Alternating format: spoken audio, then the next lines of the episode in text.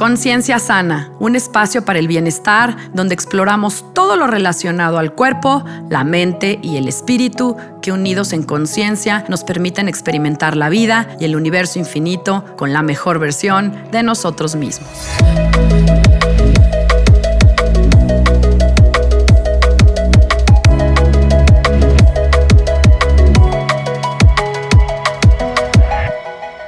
Hola, yo soy Sandra Romero, host del podcast Conciencia Sana, y te agradezco que estés conmigo en este espacio, aquí y ahora. El dolor y el placer, como la luz y la oscuridad, suceden uno al otro. John Stuart Mill.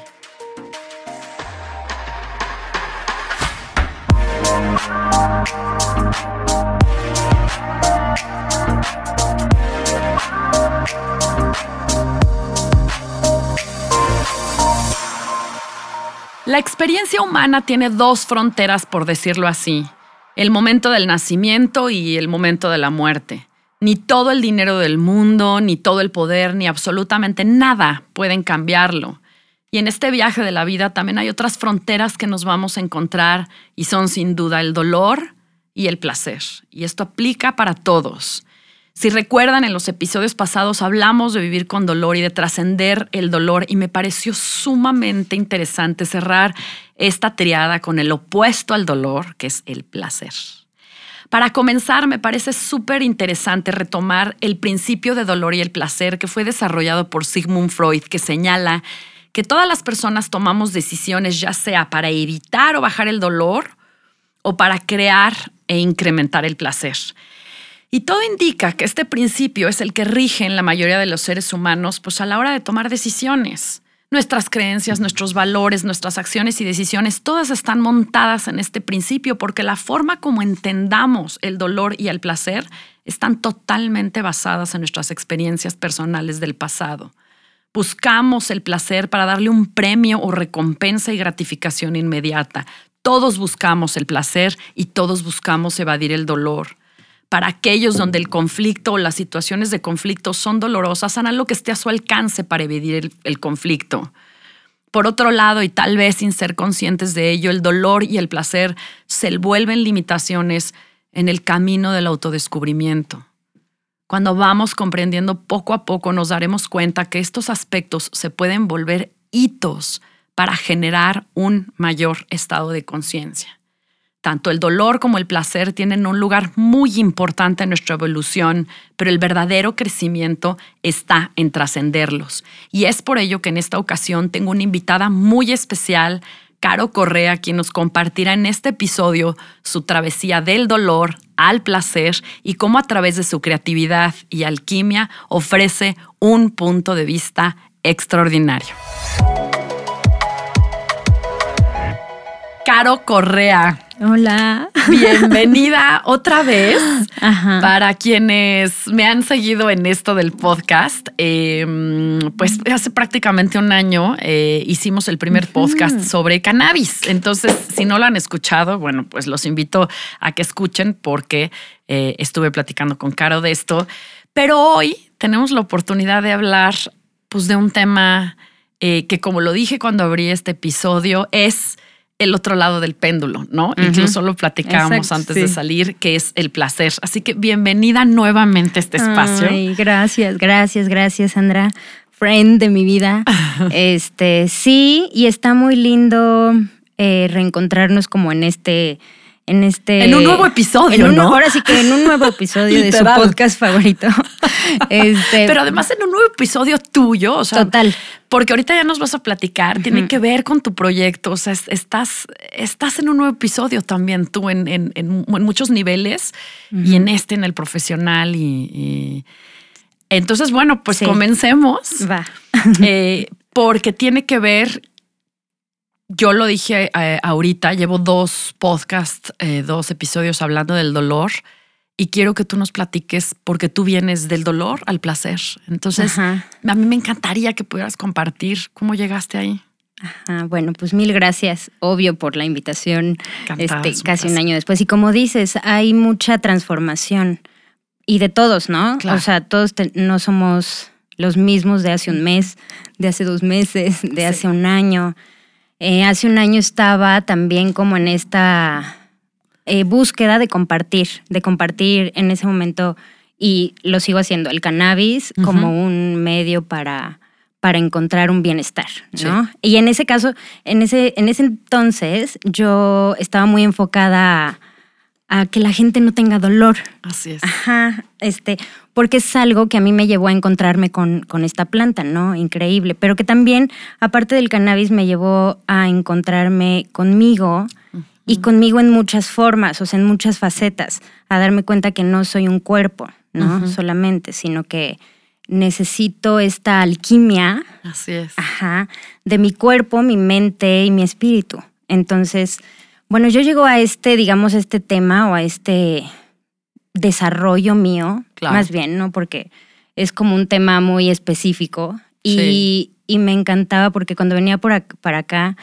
pensaba como, ok, a ver, voy, voy a, presentarme, ¿no? De, ¿Cómo lo comparto, no? O sea, ¿de dónde saqué del dolor al placer y así? Y pues eh, encuentro que es un, este, una constante, ¿no? Como tus podcasts, como tus invitados. Todos es a través de una experiencia. Así es. ¿No? Y está bien lindo porque, como tú dices, o sea, que de la experiencia, que bueno, pues sí, viene del dolor, podamos llegar a tener algo para compartir. Así es. ¿no? Entonces, este es como un nueva, una nueva faceta de Caro compartiendo el bienestar, ya no solo el cannabis, sino el bienestar.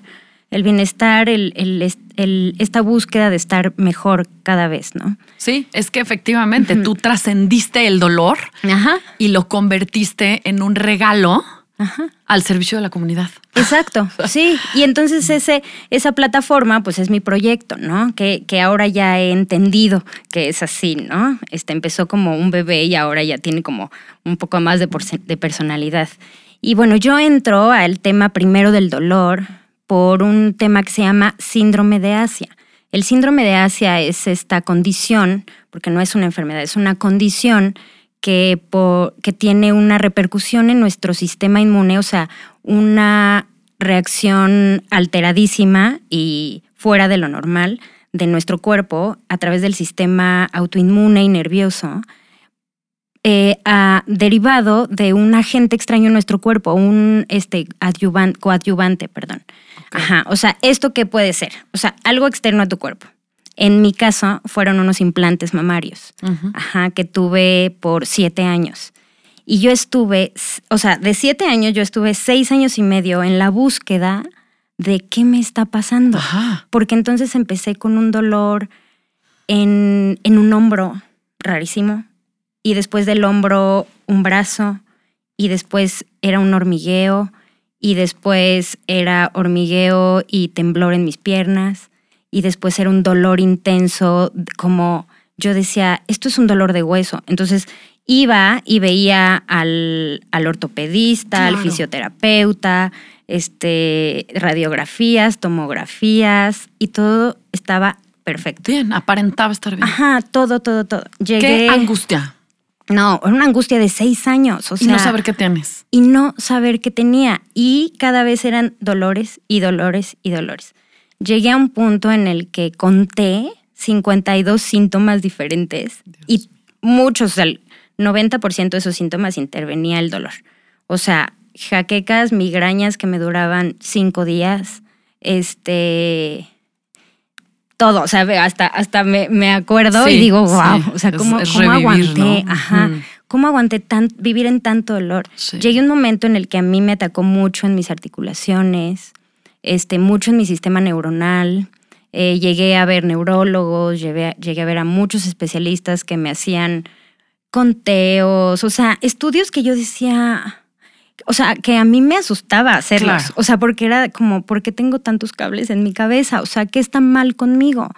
Y una parte del dolor que yo aprendí es que esto, ¿no? Que decías que es, o sea, el dolor tiene que ver con el sufrimiento yo ya estaba sufriendo. O sea, ya era como mi alma diciéndome, ya por favor encontremos la cura a esto porque ya no puedo, ¿no? Y mientras todo esto pasaba por seis años de especialistas, todo fui diagnosticada con lupus Y viví cuatro años diagnosticada, medicada con lupus, cuando todos estos medicamentos que me daban iban en contra de lo que estaba pasando dentro de mi cuerpo. O sea, entonces eso fue una aceleración de todos mis síntomas. Y entonces llegué a pues un cuadro muy complicado donde pues tuve muchos síntomas muy fuertes que me fueron debilitando físicamente muy cañón. O sea, yo, o sea, digo, para los que no, obviamente nadie no me, no me ven, pero soy muy delgada, siempre he sido muy delgada. Y en ese momento perdí, en un mes perdí siete kilos. Este, es muchísimo para Es muchísimo. O sea, es muchísimo para cualquier ser humano, es una descompensación. Yo te conocí en los huesos así, haciendo yoga. Tú, ajá. Exacto, ¿no? Y, el yoga fue pues una, un camino de liberación y, de encontrarme conmigo y decir, a ver, no, esto, esto no es, o sea, esto no es mío, esto, esto de dónde viene, ¿no? Cuando encuentro el yoga eh, todavía no sabía que eran mis implantes. O sea, yo, yo encuentro el yoga y dos meses después me entero que eran los implantes. ¿Cómo descubres que eran los implantes? ¿Cómo llegaste ahí? Una amiga, este, muy querida Lili, eh, estuve con ella unas, una semana, o sea, un día, ¿no? Estábamos en su casa desayunando y pues ella era de las, de, de las pocas personas a las que les decía, ya no puedo, o sea, really ya no puedo, o sea, ya no puedo pararme, pero tengo que trabajar, pero tengo una casa, dos perros, un esposo, este, un trabajo, mi hija, eh, este, un negocio. porque vida, tienes una vida. Ajá. Y cómo, cómo, o sea, ya no puedo, o sea, ya llegué en un momento en el que yo decía, please, o sea, si, si, si me tengo que morir, ya, o sea, pero que ya. o sea, que esto sea ya, ¿no? Porque llegué a un momento muy, pues de mucha crisis, este, de todo, existencial, este, de mi vida personal, de mi vida, este, laboral, profesional. Yo tenía una tienda que había sido una ilusión para mí la cual tuve que cerrar porque mi cuerpo ya no me daba. O sea, yo tenía que tomar siestas porque, porque era desgastante. Y de por sí soy una persona muy sensible. O sea, o sea que me vean feo me, me agüita, ¿no?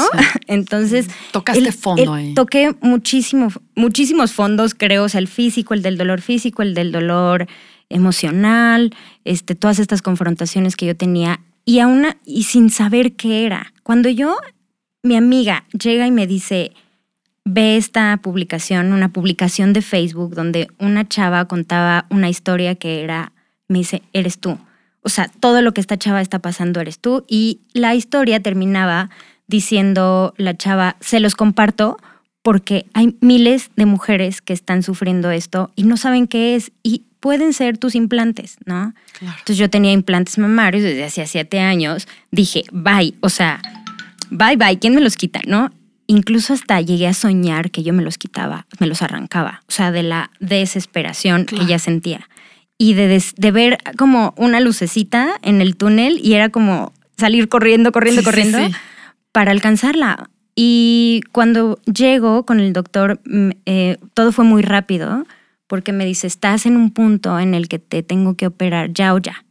O sea, tú no puedes bajar más de peso, porque en ese momento yo pesaba 39 kilos, 400 gramos. Fue la última vez que me pesé. Me espanté horrible. Claro. Y el doctor movió así como sus citas y me dijo que yo te espero aquí en ocho días. Este, fue en para Guadalajara. los implantes. Para retirarme los implantes.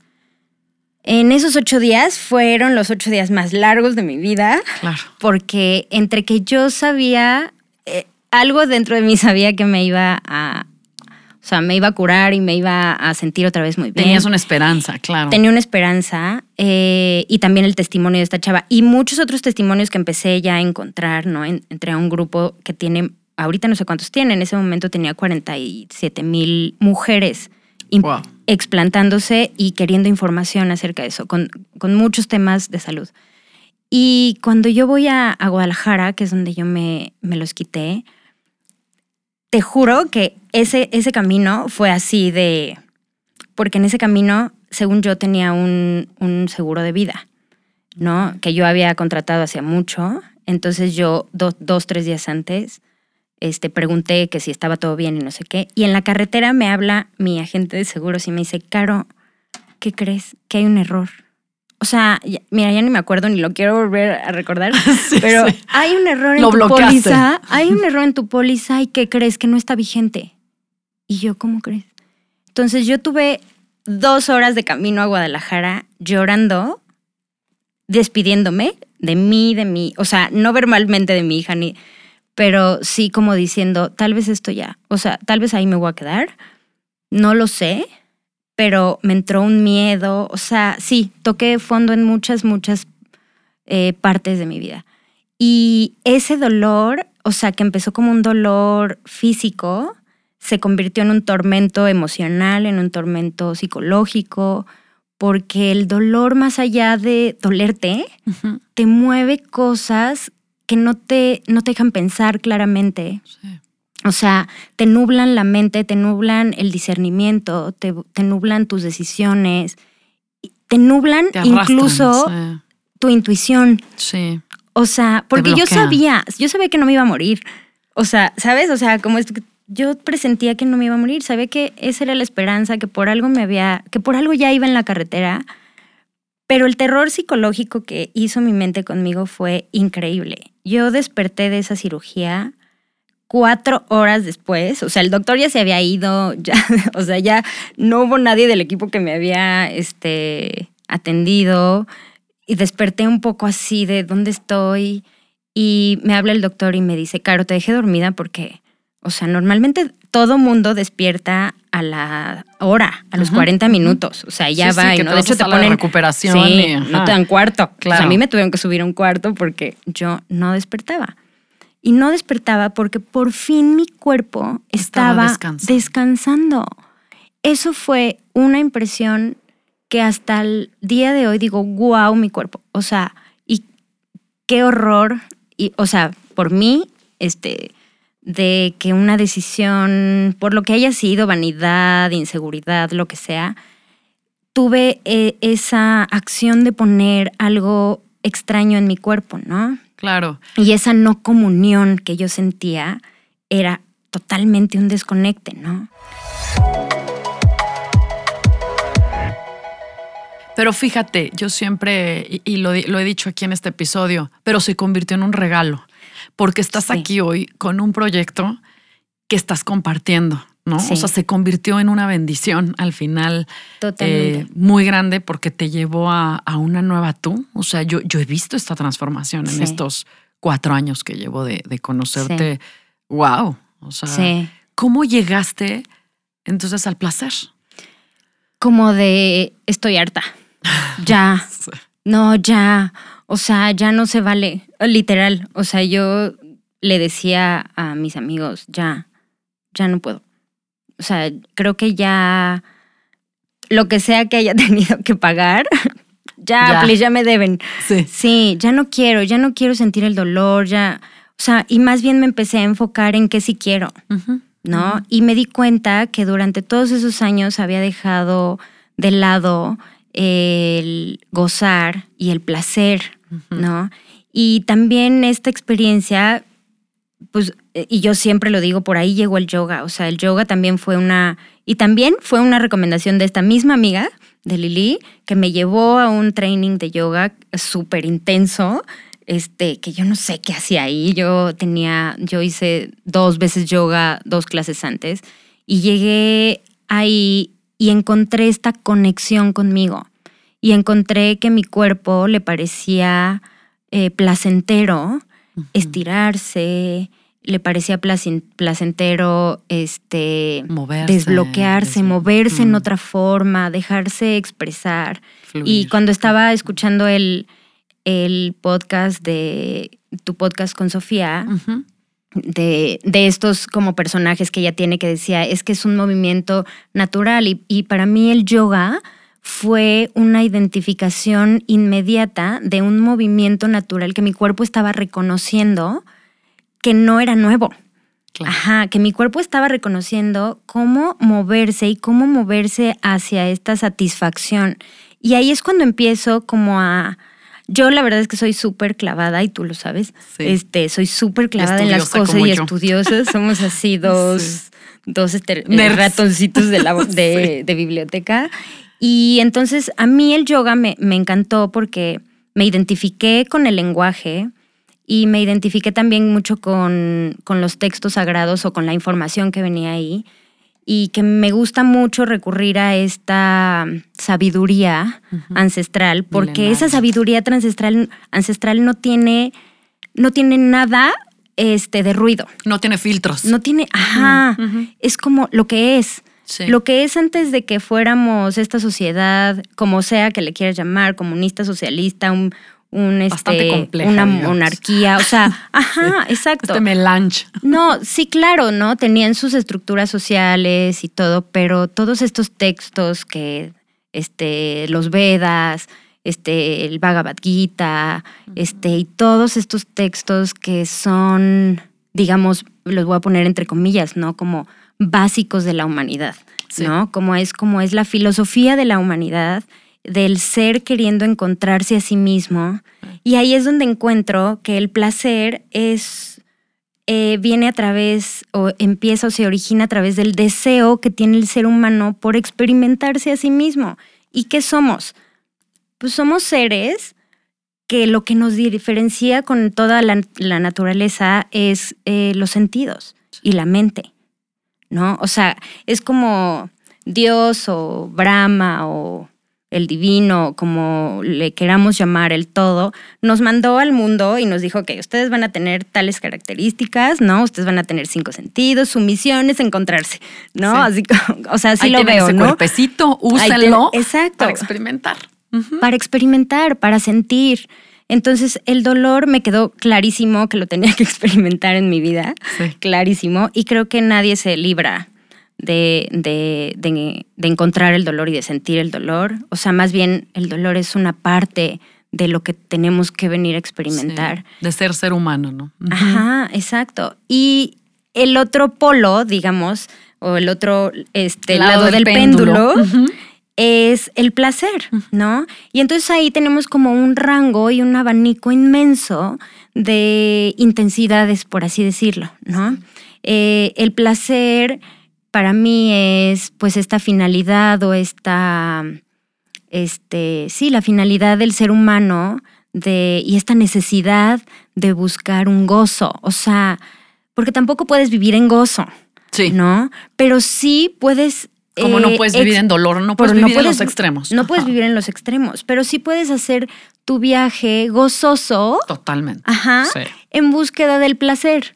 ¿no? Entonces ahí es cuando me empiezo como mucho a clavar en, en las prácticas y en todo esto que, que sobre todo la filosofía eh, hinduista y, todo esto que tiene que ver con, con la filosofía tántrica o los este, rituales tántricos, prácticas tántricas, el Tao, o sea, todas estas este, filosofías que lo que tienen de, en común es que son un conjunto de prácticas. Y el conjunto de prácticas son hábitos. O sea, al final un hábito es una práctica, es una práctica que haces día con día, ¿no? Y encuentro pues que el yoga, la meditación, la respiración, el ponerte atención básicamente a ti, a tu cuerpo, a tu respiración, a lo que piensas, a todo eso, al estar aquí y ahora, todo eso te lleva es una práctica para encontrar el placer. ¿no? El hombre durante siglos y durante su, o sea, desde su origen, busca el placer por medio de experimentar en sus sentidos este gozo. ¿no? Entonces, el placer, eh, pues lo encuentro así, ¿no? O sea, encuentro como, como estos caminos que digo, claro, o sea, el placer es el camino, es un camino gozoso, ¿no?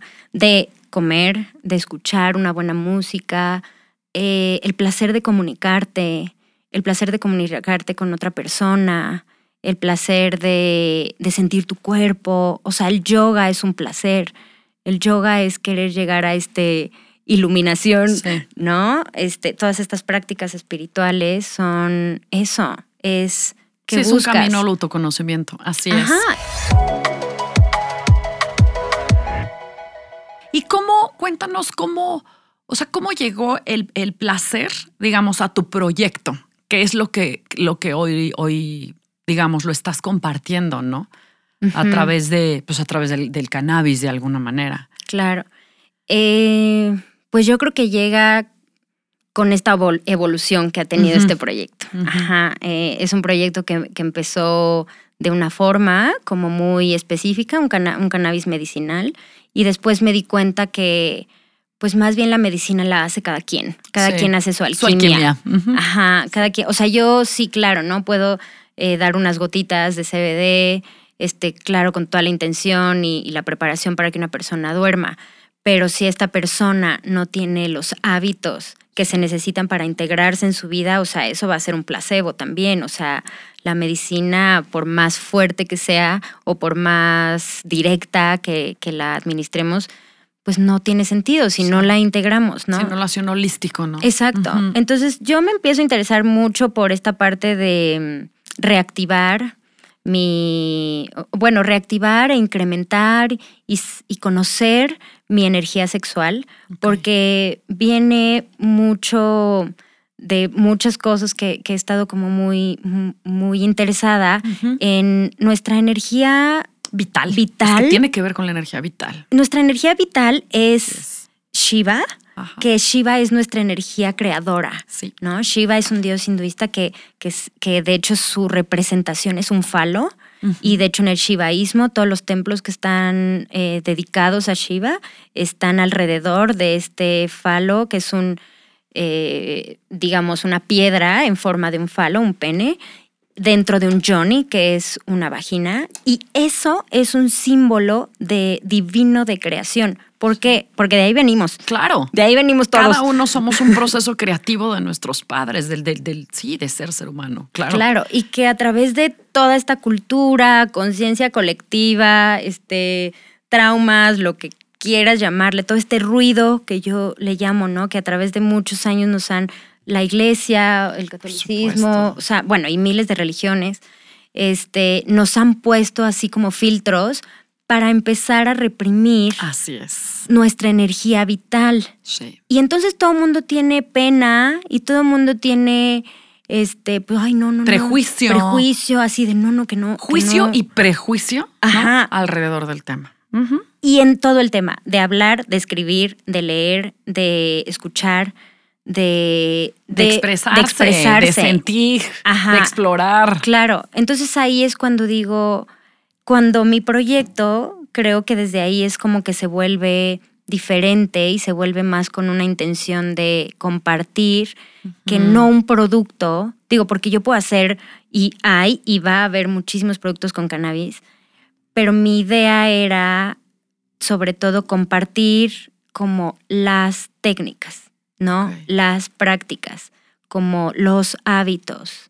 Ajá. Entonces, por ejemplo, eh, lo, que, lo que hice fue, lo que desarrollé fue un aceite, que es un aceite estimulante, eh, que es para hombre y para mujer, pero que mi idea es no el aceite, ¿sabes? O sea, es más todo lo que genera, se genera alrededor del el uso del aceite. De hecho, tiene como unas instrucciones muy, pues muy precisas de, no, o sea, esto no va directo y ya, no, no, no, o sea, esto tiene todo una práctica antes. De hecho, en los textos como el, el Kama Sutra, que es una recopilación de otros textos antiguos, eh, ahí habla de que el hombre se estudia y se prepara durante años para que cuando tenga una relación con una mujer, él la pueda llevar y la pueda este, inducir y la pueda seducir, todo durante mínimo 45 minutos antes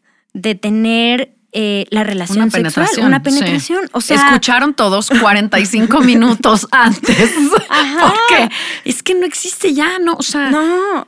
¿Dónde, no? Unos pocos privilegiados en este planeta Claro. en eso. Exacto. Eh, bueno, o sea, minutos de preámbulo antes. Antes de siquiera, el, el, de verdad el ritual. Exactamente. O sea, porque eso también es como algo que en una plática que tuve que, que tú fuiste, era lo que les decía, ¿no? O sea, yo lo que quiero compartir es, es el sexo y una relación, un encuentro, un encuentro sexual entre dos personas. Tiene que ser cuidado, tiene que ser un ritual contigo y con la otra persona. Es al final un, un, intercambio de energía. O sea, a veces ni siquiera queremos sentarnos al lado de una persona en una fiesta, por así decirlo, porque, nos, mala vibra. Sí. ¿No? O sea, imagínate que estás compartiendo tu energía vital con otra persona. Tu o poder creador. Tu poder creador. Le estás permitiendo ser uno contigo. Y eso, este, yo la verdad es que como que yo cuando entendí esa parte dije, wow. Es que claro, es trascendental lo que estás diciendo. Claro, sí. y es como, no nos damos cuenta porque estamos en el rush de mil ruido. y tenemos mucho ruido en las redes sociales y tenemos mucho ruido cultural y muchos prejuicios y una mamá que siempre nos dijo, no, no, no, este, no uses esas falditas, o sea, no reveles tu, tu sexualidad, cuando revelar la sexualidad y vivir la sexualidad tiene que ver no nada más con el sexo, sino ser creadores, ser creadores de nuestro propio ser, ¿no? Entonces ahí es cuando yo digo, voy a, hacer que Buloca sea como esta plataforma que me da chance de compartir esto un poquito más consciente, ¿no? Mis productos no están ahí a la venta así nada más. O sea, me gusta tener como relación con la gente con la que los usa. Este, por lo menos, ¿no? Hacer el intento de, decirles esto. Claro, de llevarlos. De llevarlos. Sí, de forma eh, consciente. Porque creo que desde ahí perdemos mucho de la interacción con las personas. O sea, si tú no tienes esta eh, tiempo, porque mucho es la gente decide, no, es que no tengo tiempo. Bueno, entonces no tienes tiempo para para de verdad compenetrar con tu pareja.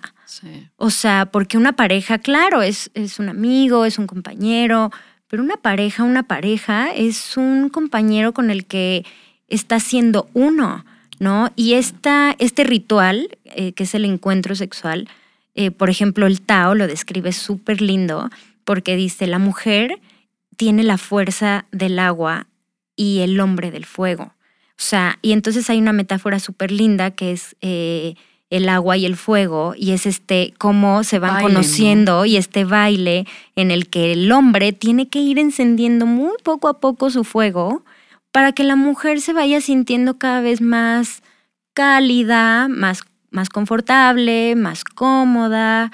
Y entonces puede empezar a bailar. ¿Qué hace el agua cuando empieza a hervir? Se empieza a mover. Cuando tú, tú empiezas a calentar el agua, el agua de hecho se empieza a mover primero, ¿no? Eh, y eso lo empieza a hacer el, fuego. Claro. Pero no puede ir el hombre todo el fuego así no, se evapora el agua. Porque el agua ¿qué pasa? Se evapora, se pierde, se va, se deshace. Ajá. Se vacía la olla. Entonces el Tao tiene esta filosofía o este principio de una unión, pero una unión desde el ir y venir, desde un baile, desde una coerción eh, íntima, ¿no? Y también eso es, abres otro espacio con tu pareja, o sea, abres un espacio de ser tú, abres un espacio de, de sentir y justo esto que decíamos, ¿no? O sea, el placer, si bien es la búsqueda del hombre, del gozo a través de los sentidos, un encuentro sexual se vuelve placentero por los sentidos. Entonces, mi aceite huele muy rico, ¿no? Huele, este, tiene ylang ylang, que es una, una planta que es afrodisíaca por su olor, y de hecho en, Bali, es de Bali, y, por allá Indonesia, Tailandia, y es una flor que de hecho es, es este, muy famosa porque es como la, esta flor que ponían cuando están los recién casados, la flor que ponen en la cama, porque huele muchísimo y su olor es, te seduce, ¿no? Entonces mi aceite, eh, pues la fórmula fue un poco pensada así, para que no sea lo que te haga físicamente o si te por sí solo el aceite pues no te excita, o sea, claro. evidentemente, ¿no? Necesitas tú un trabajo, necesitas una práctica. Una práctica. Ajá, entonces eh, me gusta verlo así, como, como el encuentro sexual entre dos energías que, que se encuentran en un ritual íntimo y que hacen una práctica, una práctica de amor, por así decirlo, ¿no? Oye, tengo curiosidad de, este aceite que comentas, que esto que estás desarrollando. ¿tiene que ser en pareja o puede una persona que a lo mejor no tiene pareja utilizarlo para, o sea, para su autoexploración, para su autodescubrimiento, para generarse también eh, un placer pues, de uno a uno, ¿no? Sí, totalmente. Totalmente, sí. obvio, ¿no? Lo, digamos que lo, mi idea siempre fue como una práctica en pareja, como por todo este tema filosófico, ¿no? Que, que, me encanta. Pero claro, o sea, es un, digamos que el aceite es como una herramienta más. Claro. Que te ayuda a esto que bien dices, o sea, al autodescubrimiento, porque aparte siempre hablamos, ¿no? De estas prácticas espirituales que te llevan al descubrimiento. O sea, una práctica espiritual que te lleva a tu descubrimiento es la masturbación. Sí. O sea, es explorarte tú, qué tienes, cómo eres, cómo reaccionas, qué, te duele, claro. qué no te duele, claro. ¿no? ¿Dónde está tu, tu balance? Y cuando tú te conoces, físicamente, emocionalmente, lo que sientes, tu reacción, pues claro, ya lo puedes compartir, ¿no? Y lo puedes compartir desde otro, desde otro modo en el que ya aceptas como, ok, ya estoy aquí y hay un espacio para otra persona, para que venga, pero yo ya sé que soy y ya sé a mí que me gusta. Es que sabes qué pasa con el placer y es lo que me está llegando ahorita. Somos tan egoístas. O sea, es pues yo me como lo que a mí me gusta. Yo lo que a mí me gusta. Yo tengo una relación sexual pues, como a mí me gusta y yo solo pienso en mí. Entonces, o sea, el placer te puede llevar a ese otro extremo, así como está el dolor en donde, como tú lo compartiste, no hay nada, es ese vacío donde de plano ya te arrastra. Está también, lo decíamos, el otro lado del péndulo, donde el placer te lleva también a pensar en ti, ese placer que vivimos ahora. ¿eh? Estoy hablando de este placer de... Obviamente en los textos no está así, lo que tú estás compartiendo es la parte hermosa, es decir, me conozco, me entrego y me hago uno con el otro. Pero desafortunadamente vivimos en, en un mundo en donde no es así. O sea, yo es lo que a mí me produce placer, yo no sé tú. Sí, de separación. de una separación. Entonces, creo que por eso también estamos en una era, yo creo que nos estamos transformando, pero en una era donde tenemos que regresar, y creo que por eso está padrísimo el nombre que tú le pusiste, yo lo retomé de tu proyecto, a una verdadera alquimia del placer en todos los sentidos, en que eso que para mí está bien o me genera mi placer, al otro también. Claro, sí, porque cuando te das chance a eso, de verdad te vuelves uno con el otro. O sea, el, el Tao por eso, eh, esa es como una de sus finalidades, ¿no? El, este baile donde tú y yo nos volvemos uno mismo. Porque al fin, esa idea y, no idea, o sea, eso que estamos viviendo justo que dices de la separación, pues también involucra un sufrimiento. O sea, el hombre no está diseñado, o sea, no estamos aquí para ser individuales. O sea, no, somos parte de todo somos parte de todo, somos parte del otro, somos parte del universo, somos parte de las piedras, de, o sea, somos solo una pequeña parte de este inmenso universo, ¿no? Entonces esa idea de separación que, que, que con la que vivimos en automático. De dualidad, ¿no? De bien y mal. Esto está bien, esto está mal, esto sí, esto no. Es lo que nos hace sentirnos igual solos. Claro. Tan solos, tan separados, tan ausentes, ¿no? De la vida, porque no, como dices tú, si yo no me soy capaz de autoexplorarme y de saber qué es lo que a mí me gusta, pues cómo voy a llegar a un encuentro con alguien, cómo voy a crear un ritual. Claro, claro, exacto. O sea, por eso vivimos en automatización, pues mejor me voy a la chamba a trabajar, me voy al ejercicio, mejor me trago seis hamburguesas porque no hay eso. Claro, sí. Y la verdad es que es como algo que a mí me gustó mucho compartir y me, ha estado gustando mucho compartir esto del placer porque aparte nunca fue así como que yo dije, Ay, yo voy a compartir esto. No, no, no. No, o sea, salió como de, de, pues, quién sabe de dónde. O sea, de mí, de, de, de este, de esta sed que tiene mi ser, yo creo, ¿no? Por buscar y explorar todas estas partes del abanico entre el dolor y el placer, ¿no? Que yo estaba viviendo muy en el dolor y en un dolor que yo no quería, que no comprendía, que no sabía de dónde venía y obviamente, ¿no? También te quieres ya nunca, nunca, nunca volver a ver el dolor, pero entiendes que eso no se puede. Sí. O sea que eso no se puede. Entonces que tienes que ir fluctuando, ¿no? Entre, entre ambas cosas y tienes que ser tú el péndulo, ¿no? Y, y saber tus límites y saber... Y eso creo que te lleva a un verdadero descubrimiento de ti mismo, a una verdadera auto, autovaloración también. Este, todo esto de las prácticas espirituales y pues que ahora está muy de moda, que si, si sabes meditar, si no sabes meditar, que Esto si haces New el Age. yoga, que si no haces el yoga, o sea, Sí, no, sí. o sea, algo tan, tan simple como, a ver, o sea, ¿cuánto tiempo tú y tu esposo le dedican a hacer el amor? Sí. ¿Y cómo? O sea, ¿cómo? 20 minutos porque ya los niños ya, este, ya se durmieron, pero yo también tengo que ir a trabajar al otro día. O sea, creo que eso va perdiendo esta, pues va separando, va Sí. separando y nos va, nos va alejando y nos va desconectando. Y Sí. entonces la energía sexual para mí es como algo que yo Sagrada. entiendo como muy sagrada Sí. eh, que, que como dicen, pues no se la puedes entregar así a cualquiera, Así es. pero no es como cualquiera, ¿no? Es tú tienes que decidir con quién, pero ese qui- quién también tiene que estar presente. ahí, por en ese momento, porque si no, no hay alquimia. ¿no? No hay alquimia. También otra parte muy importante que, que, que que me encanta hablar sobre el placer es el placer también viene del control mental. Y por eso todas estas prácticas. O sea, las prácticas no es como, ay, qué flojera hacer siempre lo mismo, qué flojera, este, no. No. A mí, por ejemplo, hay muchas personas que me dicen, ¿de verdad haces yoga diario y haces lo mismo diario? Sí. ¿no? Y les digo, wow, sí. Y lo voy a querer hacer toda mi vida porque eso me ha dado la prueba, así, la prueba real de que mi mente se puede controlar, que mi mente puede dejar de hablarme y de meterme miedos y de, no, tengo muchos pacientes que me buscan por alta actividad mental durante la noche, literal. Ese es el síntoma, ¿no? ¿Qué es? Es tu mente. No eres tú, no hay nada malo en ti. O sea, es tu mente. ¿Y cómo controlas tu mente? Por medio de prácticas. Sí. Por medio de prácticas que, bueno, sí, es el yoga, es la meditación, pero también es lavar trastes.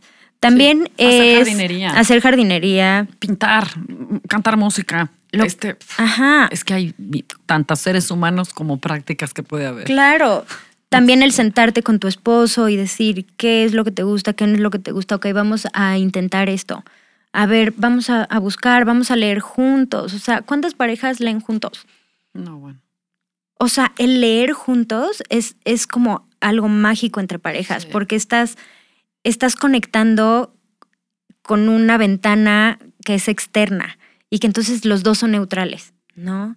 Y entonces son, ¿sabes? Son otros rinconcitos que las parejas tienen como chance de hacer sus propias prácticas Sí, sus Y- propios rituales. sus propios rituales, ¿no? Hay gente que no le gustará meditar, está bien, Está pero su meditación es sacar al perro todas las mañanas de 6 a 8. Sí. No- Sí. ¿No? Entonces, esto me parece muy lindo porque integra, o esto de la alquimia del placer, integra como eh, el control de la mente, ¿no? Enfocar tu mente a donde la quieres dirigir, porque cuando pones tu mente en un punto, eso se, se eleva, o sea, se exponencia. sí. ¿no? Si tú estás presente en un ritual con tu, con tu pareja, este, en un ritual contigo misma, si tú estás presente, tú puedes exponenciar tu energía a lo máximo, ¿no? Y puedes empezar a de verdad sentir cómo se incrementa, ¿no? Y no nada más como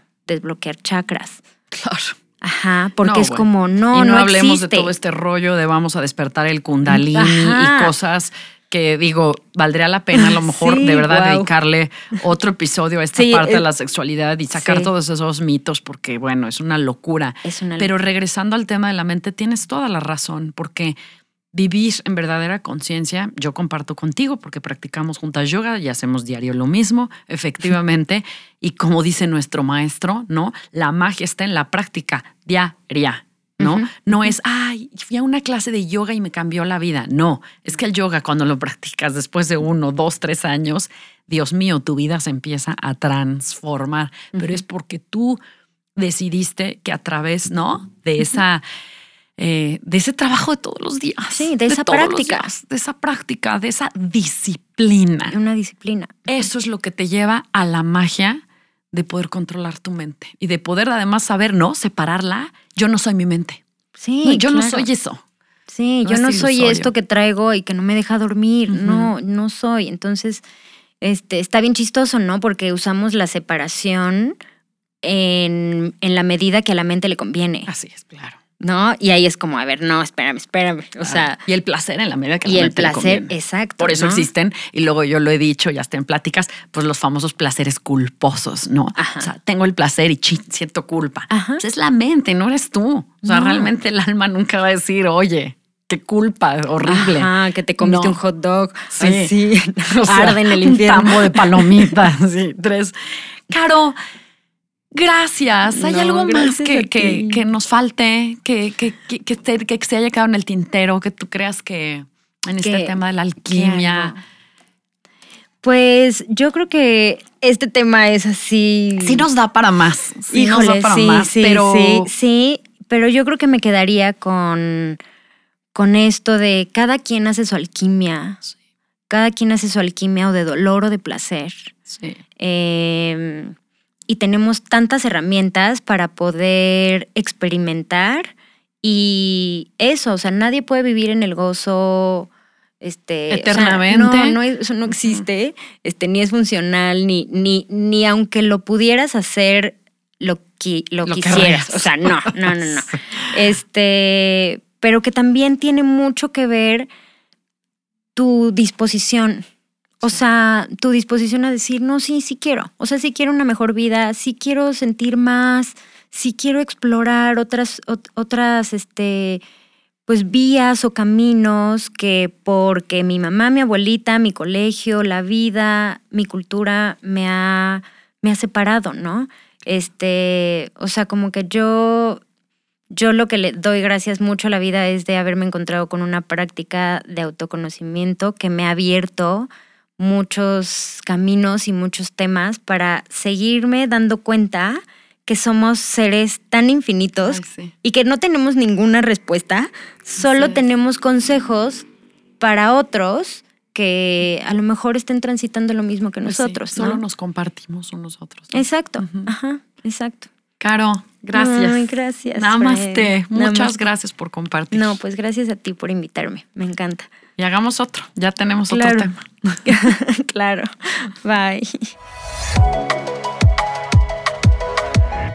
Quiero cerrar este episodio resaltando un punto y es la necesidad de trascender el dolor y el placer.